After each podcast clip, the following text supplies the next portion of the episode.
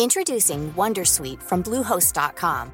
Website creation is hard, but now with Bluehost, you can answer a few simple questions about your business and get a unique WordPress website or store right away. From there, you can customize your design, colors, and content. And Bluehost automatically helps you get found in search engines like Google and Bing. From step-by-step guidance to suggested plugins, Bluehost makes WordPress wonderful for everyone. Go to bluehost.com/wondersuite. ¿Es posible invertir solo pequeñas cantidades de dinero, 50 euros o 100 euros, en los títulos de deuda de muy alta denominación que emiten, por ejemplo, las empresas? Sí es posible a través de los llamados bonos fraccionados. ¿Qué son exactamente? Veámoslo. En el primer vídeo dentro de esta serie de educación financiera, apadrinada por la plataforma de inversión Mintos, explicamos que las grandes fortunas tienden a obtener un rendimiento ajustado por riesgo sobre su patrimonio superior al de las medianas fortunas o pequeñas fortunas por dos razones. La primera es que tienen acceso a bajo coste a un conjunto de activos que las fortunas medianas o pequeñas no suelen tener disponibles. Por ejemplo, porque la inversión inicial mínima es muy superior a los importes que estos pequeños o medianos patrimonios tienden a invertir periódicamente. Y en segundo lugar, y en parte vinculado con lo anterior, porque también tienen mayor información, mayor sofisticación financiera a la hora de seleccionar inversiones justamente porque pueden acceder a un menú más amplio de opciones en las que invertir, tienden a informarse más sobre las distintas opciones disponibles que existen. Pues bien, esta pequeña serie de tres vídeos de educación financiera apadrinada por Mintos tiene como propósito tanto incrementar los conocimientos financieros de la audiencia como recordar que Mintos es una plataforma de inversión dirigida a abaratar los costes de transacción, de acceder a determinados tipos de inversiones que muchas veces solo están disponibles para patrimonios ya voluminosos que efectúan inversiones iniciales cuantiosas.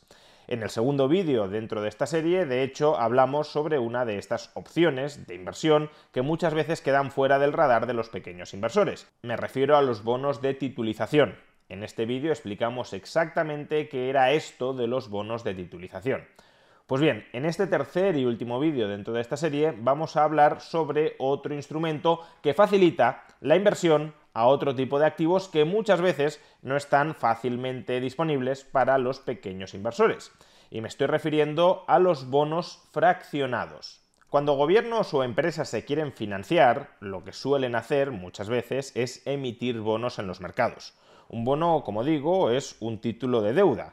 Es un trozo de papel donde está escrito le pagaré dentro de X tiempo, un año, cinco años, diez años, treinta años, un mes, tres meses, el periodo que sea, le pagaré al tenedor del bono una determinada cantidad de dinero, por ejemplo, 110 millones de euros dentro de dos años.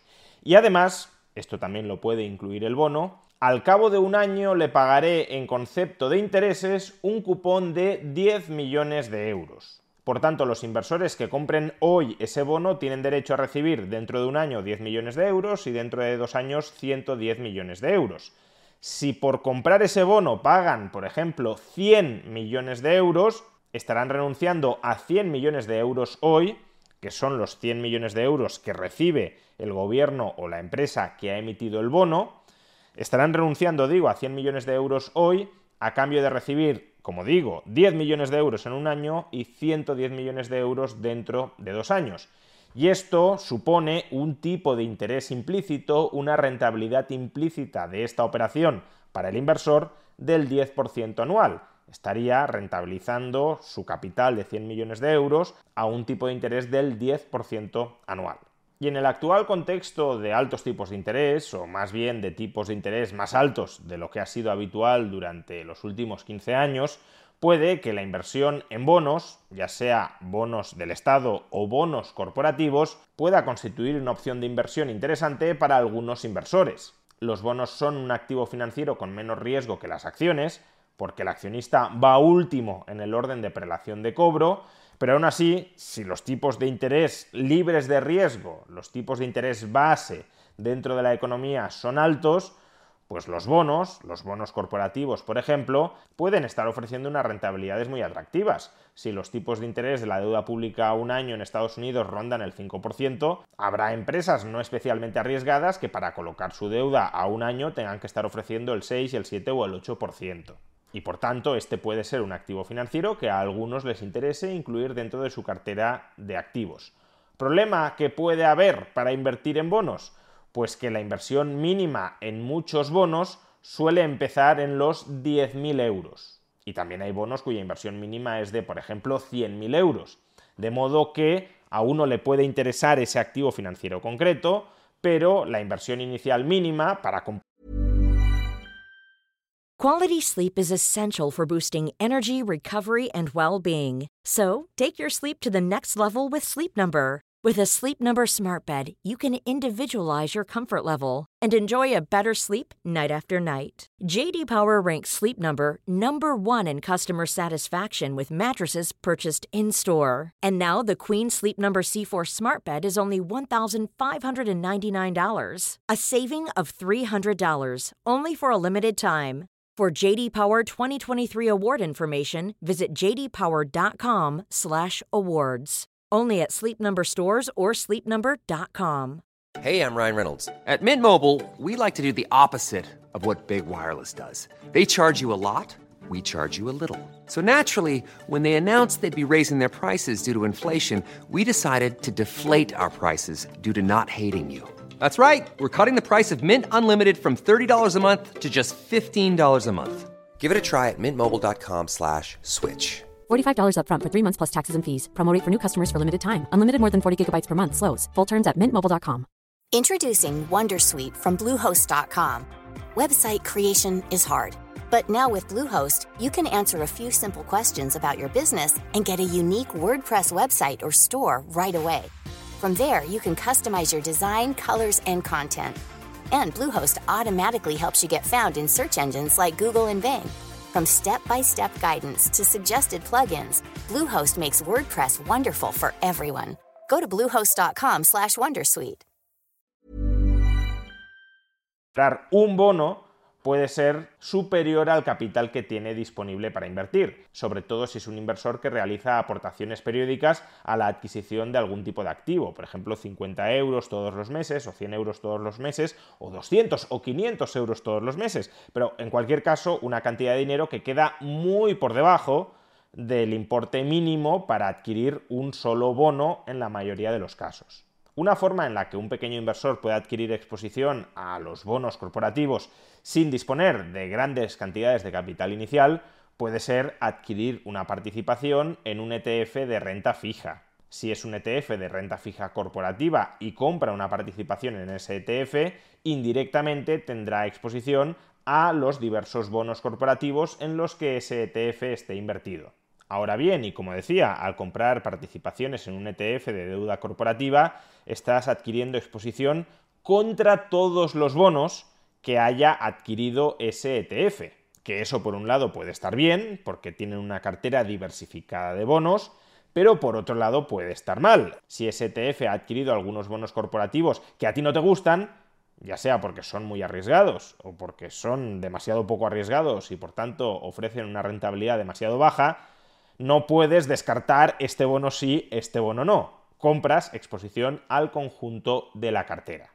Con lo cual, ¿qué alternativa existe para el pequeño inversor que quiere invertir en bonos corporativos, pero no en una amplia selección de bonos corporativos, sino quizá en el bono corporativo específicamente de esta empresa? Si el importe mínimo de inversión en los bonos de una empresa es de 100.000 euros, ¿cómo puedo adquirir exposición solo a los bonos de esa empresa pero en pequeñas cantidades, que es el pequeño capital que puede tener disponible un pequeño patrimonio a la hora de hacer aportaciones periódicas a la adquisición, por ejemplo, de bonos corporativos. Pues aquí es donde entran los bonos fraccionados. ¿Qué es un bono fraccionado? Pues si en el vídeo anterior entendiste qué es un bono de titulización, en este vídeo no te costará nada entender qué es un bono fraccionado. Imaginemos una empresa que emite bonos corporativos en el mercado a través de un banco de inversión. En ese momento, por ejemplo, Mintos crea una entidad de propósito especial, un vehículo especial de inversión, que adquiere los bonos de esa empresa. ¿Y con qué capital los adquiere? Pues esa entidad de propósito especial, cuya única finalidad es comprar los bonos corporativos que emite esa empresa, esa entidad de propósito especial lo que hace es emitir bonos fraccionados, títulos de deuda de muy baja denominación, que pueden ser adquiridos por los pequeños inversores. Por ejemplo, en el caso de Mintos, el importe mínimo de un bono fraccionado son solo 50 euros. Y la estructura de pagos de esos bonos fraccionados mimetiza la estructura de pagos de los bonos corporativos que ha adquirido la entidad de propósito especial. Si el bono corporativo paga un cupón cada seis meses y se amortiza a los cinco años, pues los bonos fraccionados pagarán la parte proporcional del cupón cada seis meses y la parte proporcional de la amortización final al cabo de cinco años. Y obviamente si el inversor en bonos fraccionados recibe la parte proporcional de los intereses y del principal del bono corporativo base, también estará expuesto a los mismos riesgos. Si el bono corporativo es impagado, si por ejemplo la empresa que ha emitido ese bono quiebra, pues evidentemente el bono fraccionado, cuyo único colateral, cuya única garantía es el bono corporativo subyacente, pues el bono fraccionado tampoco podrá pagar. Por tanto, es lo mismo que invertir en el bono corporativo, pero con la ventaja de poder hacerlo en pequeñas cantidades. Eso sí, el inversor es propietario del bono fraccionado, no del bono subyacente tiene exposición al bono subyacente, al bono corporativo emitido por la empresa, a través de su titularidad sobre el bono fraccionado. Aunque la implicación de esto es muy escasa porque la entidad de propósito especial únicamente ha comprado esos bonos. Por tanto, siendo el acreedor de la entidad de propósito especial, cuyo único activo son esos bonos, también eres, en última instancia, acreedor de la empresa que ha emitido los bonos que están en el activo de la entidad de propósito especial. En definitiva, en esta breve serie de vídeos apadrinada por Mintos hemos tratado de remarcar la importancia, primero, de que el pequeño inversor trate de ampliar sus horizontes de inversión más allá de los activos tradicionales que conoce porque la clave del diferencial de rentabilidad entre patrimonios grandes, medianos y pequeños reside esencialmente en que los patrimonios grandes tienden a invertir en activos en los que los patrimonios pequeños y medianos no lo hacen. Y en segundo lugar, hemos aportado algo de información sobre dos tipos de activos financieros que suelen ser algo atípicos para el pequeño y mediano inversor. Los bonos de titulización y los bonos fraccionados. Estos dos tipos de activos que suelen quedar fuera del radar del inversor porque o bien no son conocidos o bien siendo conocidos requieren de una inversión mínima inicial bastante fuerte, los tenéis disponibles con una inversión inicial muy baja en la plataforma de inversión Mintos. Ojalá esta serie de vídeos haya servido al menos para despertaros el gusano de la curiosidad respecto a estos dos tipos de activos y a partir de ahí seguir investigando sobre ellos, porque solo después de una exhaustiva investigación hay que tomar la decisión siempre personal sobre si invertir o no invertir en ellos.